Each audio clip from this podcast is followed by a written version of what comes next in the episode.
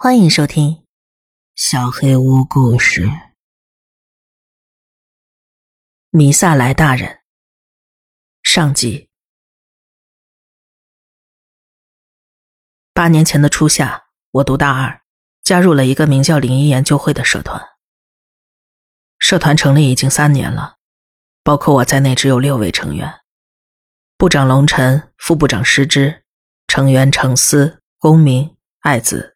还有我，可能是人少的原因，大家关系都非常好，一逮到机会就会去灵异地点探险聚会，尽管每次也没有发生任何状况。记得那时，喂，过来看看这个。部长龙晨好像在电脑上发现了什么，招呼大家来看。上边写着：“住在井里的弥萨莱大人。”弥萨莱。是什么呀？住在井里，是不是贞子之类的呀？看看内容吧，感觉很靠谱的样子，而且离得很近。你们再往下看看，很有意思的样子。听他这么说，我往下滚动了页面，然后满脑子疑问。地点在县 郡拆迁区域内的一栋废弃大楼内。身处地下的弥撒莱大人怨念深重，那边已经相当有年头了。为你自己着想，还是不去为妙。嗯，废弃的建筑里有鬼魂出没，还是算了吧。虽然也没说清楚那里到底会有什么危险。这不是在模仿大人那个鬼故事吗？而且我也没听过这个郡的名字。不是，确实有去，不过我没去过。那要不要？怎么样？大家都没去过，要不要试试？那万一要是恶作剧，岂不是白跑一趟？不过，就是后天了吧？公明说的后天是我们学校的文化季，各个社团要公开自己的作品，还要参加跳蚤市场之类的。那我们就随便去看看吧。要是那儿什么都没有，就在有气氛的地方拍一拍，回来在电脑上合成一下就行了。反正你们也没有更好的办法了吧？确实，没有别的素材准备作品了。我们决定去那栋废弃大楼碰碰运气。那就明天晚上十一点半，学校门口集合。我跟师之来准备器材。然后我们各自回家做着各种准备。我往背包里装了 LED 手电、小型摄像机、手机，还有一个跟火车汽笛一样响的救生哨、盐、清酒，最后还有鞭炮。要是有鬼魂出没，就放鞭炮把他吓跑。嗯，准备好随身物品，我洗完澡躺进了被窝里。米萨莱大人，看炮。第二天醒来，竟已是黄昏时分。就算我熬夜了，但是也睡太久了吧？不过也亏睡得好，我的眼睛得到了充分的休息。要探索废墟，应该会很有精神。晚上十一点半，在学校大门前集合后，龙晨开了辆小面包车，载着我们出发了。导航说过去大概需要两个小时。车里大家玩乐的气氛，实在不像要去废墟探险的样子。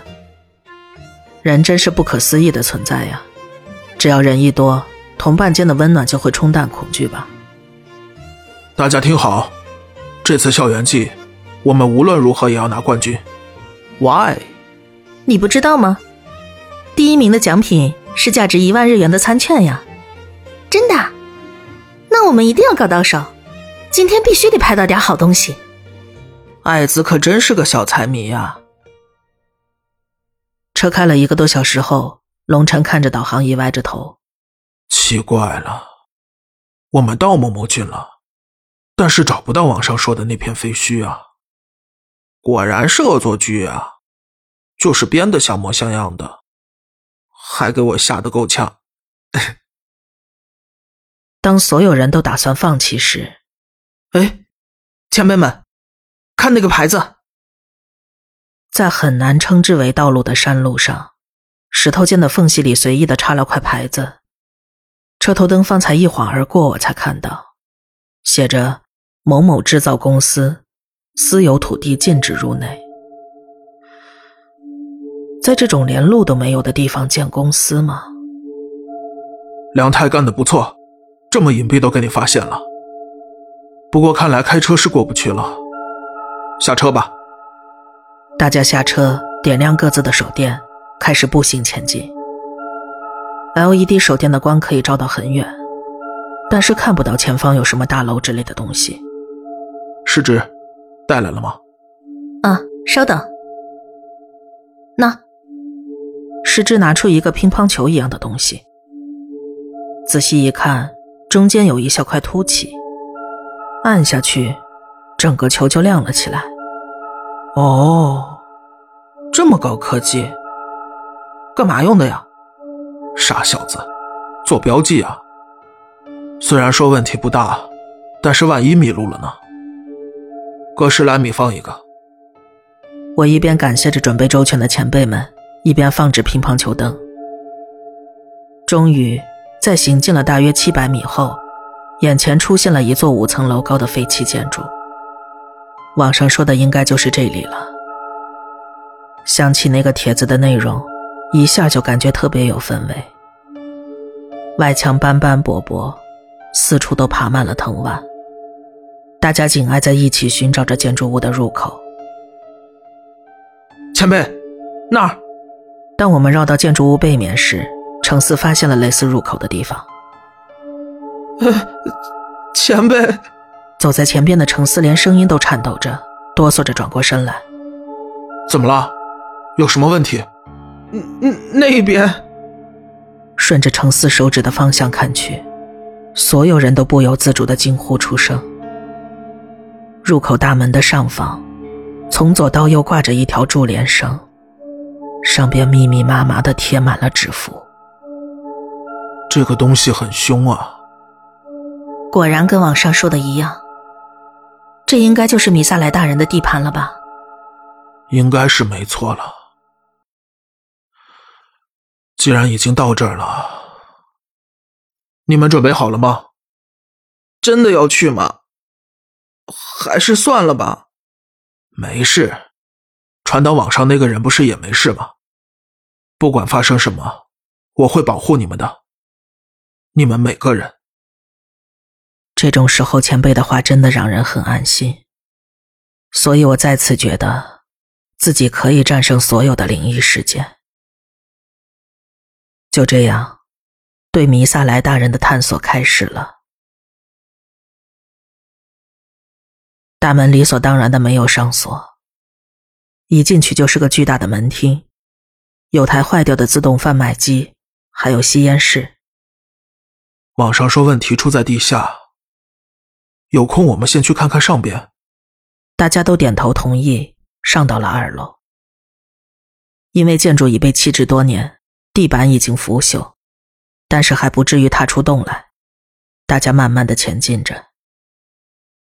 恼人的飞虫不管在哪儿都让人心烦。除此之外，二楼并没有什么特别之处。然后是三楼，有两个大房间。龙晨打开了第一扇门。我，怎么了？所有的墙壁上贴满了整片整片的镜子，全都是镜子。师侄，你在录像吗？啊，是，我也吓了一跳。但是除了镜子，也没什么特别的。把整个房间都拍下来吧。所有的镜子，石之从左侧开始拍照，慢慢的向右移动镜头，然后突然停住了动作。怎么了？安静，不要看房间，看相机画面。石之关掉照明灯，把相机切换到红外模式，让所有人看相机屏幕，借助红外线。房间四处清晰可见，但是，在十只相机屏幕的右下角，那是什么？一个穿着运动服的孩子，耷拉着脑袋一动不动。龙晨从十指手中接过相机，用手示意大家后退。退出房间之后，龙晨轻轻关上了门。刚才那个东西，脖子断了，虽然是背对着我们站着，但是脸一直看着这边。我我我不行了，我想回家。没关系，他也没做什么，应该不会害人。我关门的时候在心里道过歉了。网上说的应该不是这个吧？那不是米萨莱大人吧？肯定不是。网上不是说非常凶猛吗？好，先不管了，我们去下一个房间。我们重新振作，走向隔壁的房间。但是房间门被挂锁牢牢锁住了，上面写着“安全库房”。我们放弃了闯入，上了四楼。就在到达四楼的一瞬间。空气一下完全变了，冷的人直打哆嗦。我开始认真思考，是不是不应该到这里来。直觉告诉我，这里一定有什么不得了的东西。四楼房间的门和墙壁已经完全倒塌，像个宽敞的大厅一样。然后我看到了，他不在房间里。脸和手都贴在窗户上，直勾勾的看着这边。只有脸和手，脖子之下空无一物。他的表情既不是愤怒，也不是悲伤，也不是笑容，就是面无表情。即使手电筒的光线照着他的脸，他的表情也完全没有任何变化。大家僵在那儿，发不出任何声音，空气仿佛凝固了一样。所有人一起尖叫，就像被那个声音击中了。那个面无表情的脑袋狠狠地撞击着窗户，可能是想要进来，撞击的速度和力量越来越大，窗户裂开了。快跑，快！大家一口气逃下楼去，一直冲到了一楼大厅。大家没事吧？公公明呢？不行，我们得回去找他。肯定的。大家互相抓着胳膊，一定要牢牢抓紧。走。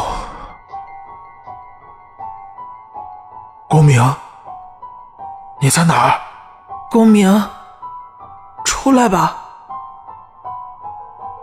没有人回应。顺着楼梯上了二三四五楼，没见到公明的影子。奇怪了，不可能消失了呀！大家冷静。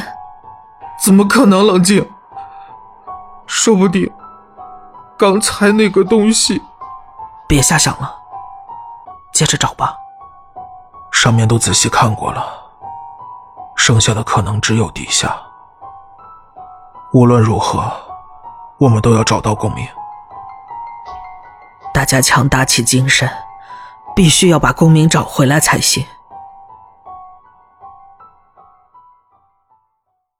这栋楼的地下部分类似于地窖，需要打开一楼的地板盖，有个下行的梯子。龙晨打头阵，身后依次是师之、程思、爱子，我断后。就算在这种情况下。还是得让女孩子处于相对安全的位置。